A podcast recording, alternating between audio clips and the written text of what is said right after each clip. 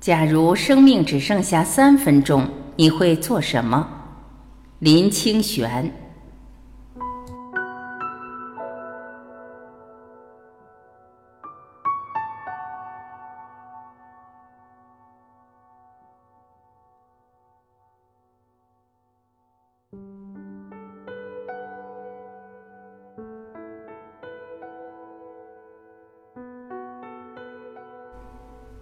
不论做什么事，都把全部精神投入其中，活在现在，这就是承担。当我们有这样的承担，生命就不会无聊。曾经有一个这样的故事：有一个人非常喜爱金币，他从很年轻的时候就开始收集、累积金币，直到有一天，他存了三万个金币。他想要好好的享受一年，不要再累积追求金币了。正当他这样想时，有一个老人突然来找他。这位老人就是死神。死神对他说：“你的生命已到尽头了，我是来带你走的。”这个人非常吃惊，好不容易累积了三万个金币，居然现在就要走了。于是他要求死神再给他三天时间，并愿意分给死神一万个金币。死神不答应。他以为死神嫌太少，于是要求只给他两天的时间，就分给死神两万个金币。死神仍然不答应。他又要求死神给他一天，就分给死神三万个金币。死神还是不答应。最后，他哭着要求死神，只要给他三分钟，写几句话给后代的人，他便给死神三万个金币。死神看他那么可怜，终于答应给他三分钟。他便在纸上写了一句话：“世人啊，请好好珍惜人生的时光吧，因为三万个金币也买不回一个小时。”这个故事给我们的启示是：当下的这个时间是非常重要、非常有意义的。我小的时候曾有这样的经验，给了我很大的启示。当时我家有一个很大的院子，种有很多树。我父亲规定，小孩子要轮流扫地。扫院子是很累的，每天天还没亮。在上学之前便得开始扫，扫完院子才可以去上学。每个小孩都很不情愿地扫地。有一天，父亲看见我们扫地那么痛苦，便教我们一个方法：以后要扫地之前，先把树摇一摇，把明天要落下的叶子先摇下来。这样一来，两天扫一次就可以了。第二天，我们就开始实践。扫地之前，先用力的摇树，结果发现摇树比扫地还累。最后摇好树，终于把明天的叶子也扫干净了。坐在院子旁的藤椅上，心中很有成就的想着：“好棒，连明天的叶子也扫好了。”正在得意的时候，一阵风吹来，又把树叶吹下来了。大家便很讶异。怎么还有叶子？于是几个兄弟便聚在一起商讨解决的方法，最后得到了一个结论：可能是摇得不够用力，明天再使劲摇一摇看看。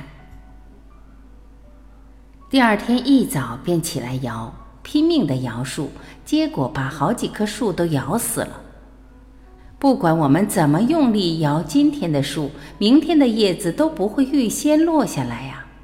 这给我们一个非常好的生命启示：一个人活在今天，只要把今天的地扫干净就好了，把自己的心扫干净，把自己的地扫干净，因为明天有明天的心，明天的落叶。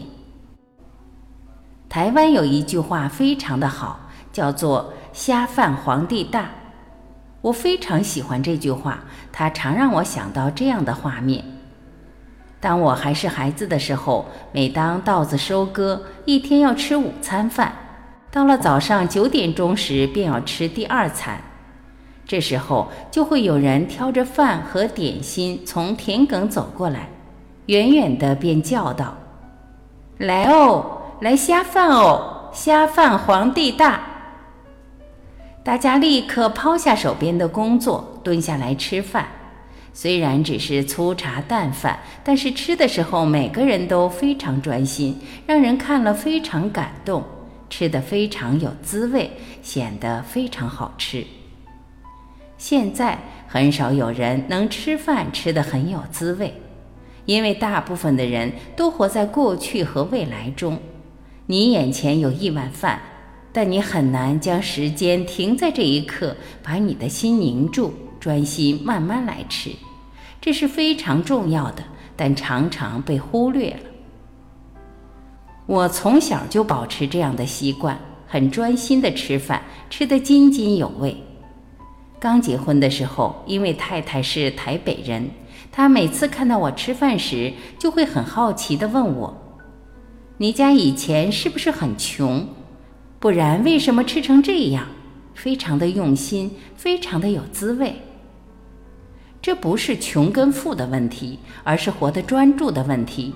真正的去珍惜每个此刻，喝茶的时候喝得非常有滋味，谈恋爱的时候谈得非常有滋味，失恋的时候失恋的非常有滋味。这就是活在现在，活在当下。为什么要活在现在呢？因为过去和未来是不可寄托的。我常常对我的太太、我的孩子、我的家人、我的朋友说。我已经死掉一半了，大家听了都吓一跳，认为我怎么这么悲观。我说不是悲观，因为我已经四十岁了。如果一个人平均可以活八十岁，我不是已经死了一半吗？剩下来的时间便很紧急，必须好好的利用，应该使每一刻展现美好的价值，这是非常重要的。不论做什么事，都把全部精神投入其中，活在现在，这就是承担。当我们有这样的承担，生命就不会无聊，因为所有的无聊都是来自过去的习气和经验，来自对未来的渴求和希望。如果我们活在现在，就可以停止追寻，那么过去和未来就不会使我们担心了。